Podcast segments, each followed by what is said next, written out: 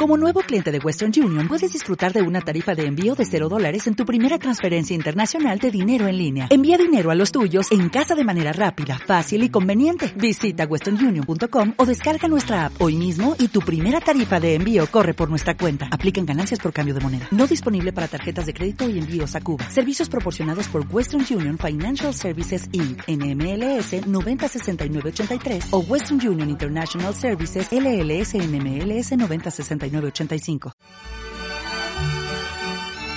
el Museo Regional de Querétaro y Radio INA. te invitan a escuchar el podcast de teatro Incendio del sexto viernes de Cuaresma en casa de Concha Lombardo, Sainete Refranero a través del cual nos trasladaremos a la forma de vivir esta tradición durante el siglo antepasado en la capital mexicana, recogiendo el luto, las costumbres, pero también la algarabía de un viernes de dolores mediante el juego de palabras y refranes de Facundo, Jipila Espino y Concha Lombardo. Es viernes, el viernes de la dolorosa, el de sus lágrimas que recordamos en la chía, el de la amargura de la naranja agria coronada por el victorioso oro de las banderitas de papel. Es sexto viernes de cuaresma y el regional de Querétaro es por este día la casa de Concha Lombardo.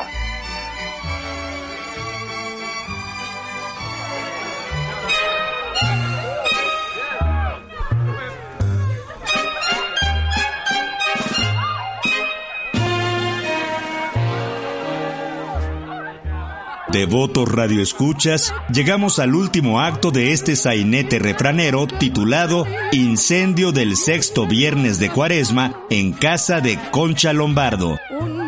Con vaso de chía en mano, continuemos refrescándonos del intermezzo con Facundo y prendimiento del incendio.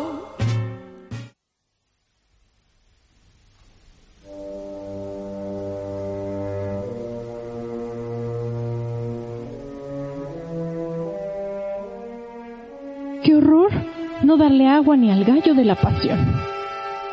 En la calle, la ciudad entera se volcaba a los puestos de agua, atendidos por típicas y folclóricas horchateras de dos trenzas, con enaguas de castor, arracadas de filigrana, zapatillas de seda y escotes generosos.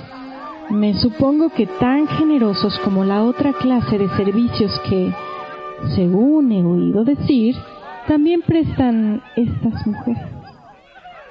Es cierto que hay respetables señoronas que hacen mohín desdeñosos cuando hablan de aguas fresqueras o chateras. Imaginen nada más el aspecto fresco, sano y hermosote que según testimonio de Guillermo Prieto tenía una famosa horchatera de agualota, tal como la robusta molinera que pinta Alarcón en el sombrero de tres picos. Era recia de carnes, alta, mórbida de pecho, de trenzas negras y lustrosas brazos calientes, hombros duros, blanquísima dentadura y cuello corto pero apetitoso. Digamos que un pescuezo cuajado de corales falsos.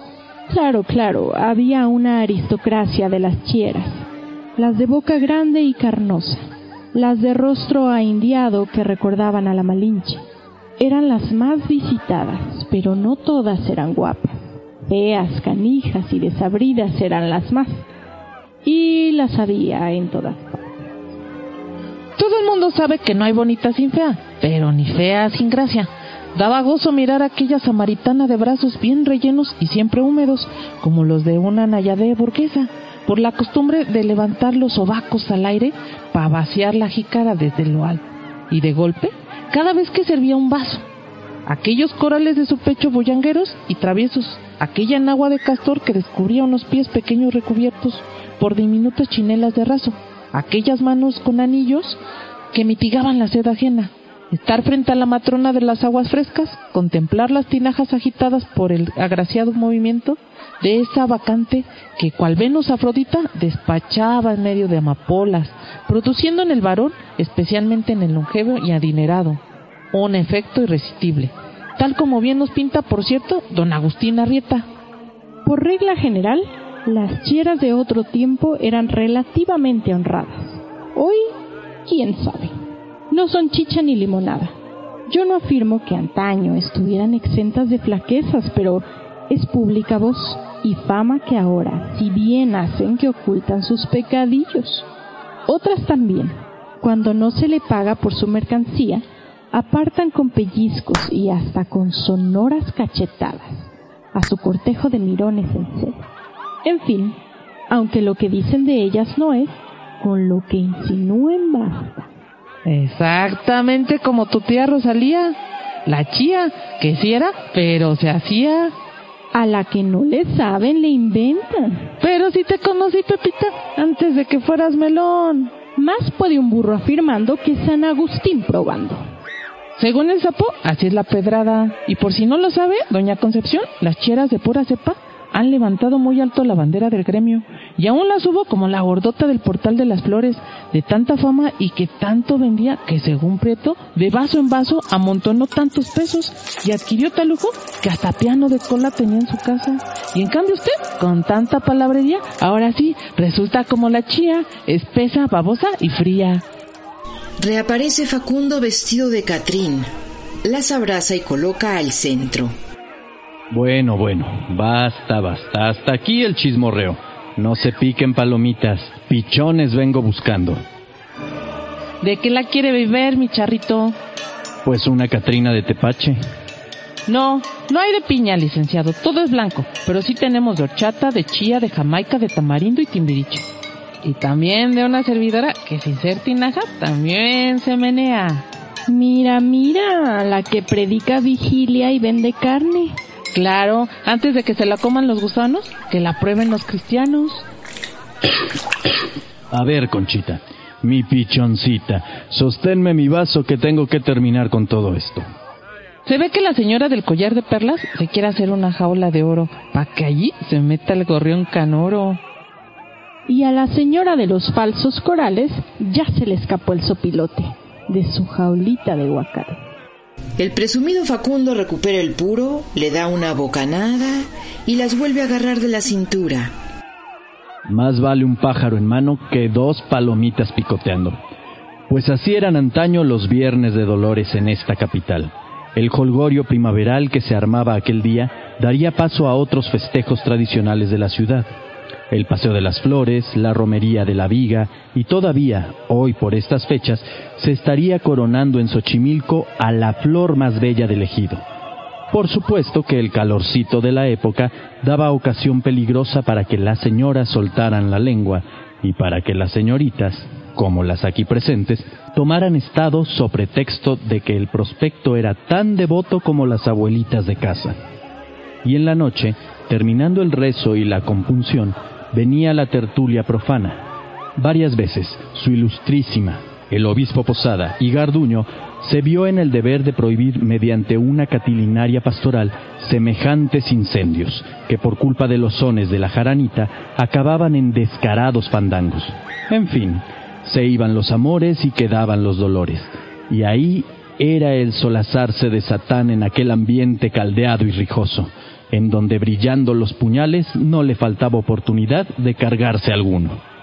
Esto eran otros tiempos. Para ricos y pobres, los incendios del sexto viernes de cuaresma llamados de dolores.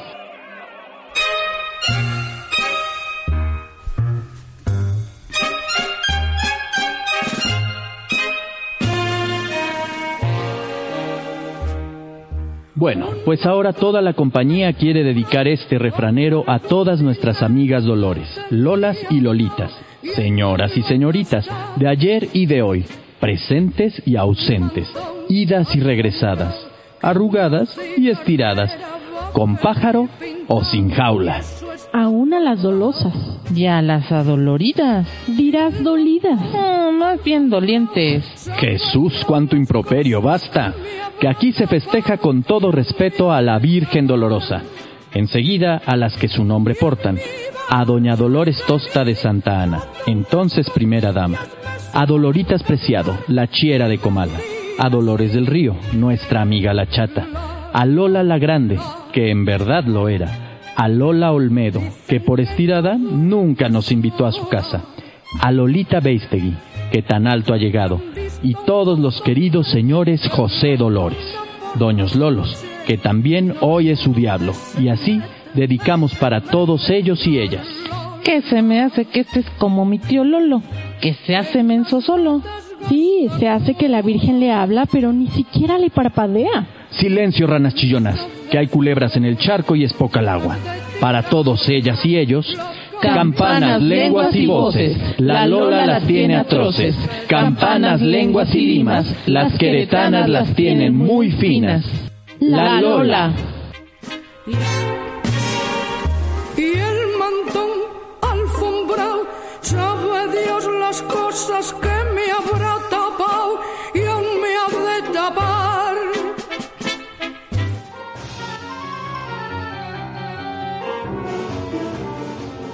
Radio INA presentó el podcast Incendio del sexto viernes de Cuaresma en casa de Concha Lombardo, Sainete Refranero. Guión original Jaime Cuadriello. Adaptación Ramón Avendaño y Evanibaldo Morales. Diseño sonoro Paula Abedoy. En la locución Fernando Rabel, Emilia Michel, Magdalena García, Rita Abreu y José Ángel Domínguez. El Centro INA Querétaro, a través de su Museo Regional, te agradece tu compañía en este Viernes de Dolores. Instituto Nacional de Antropología e Historia. Secretaría de Cultura. Gobierno de México.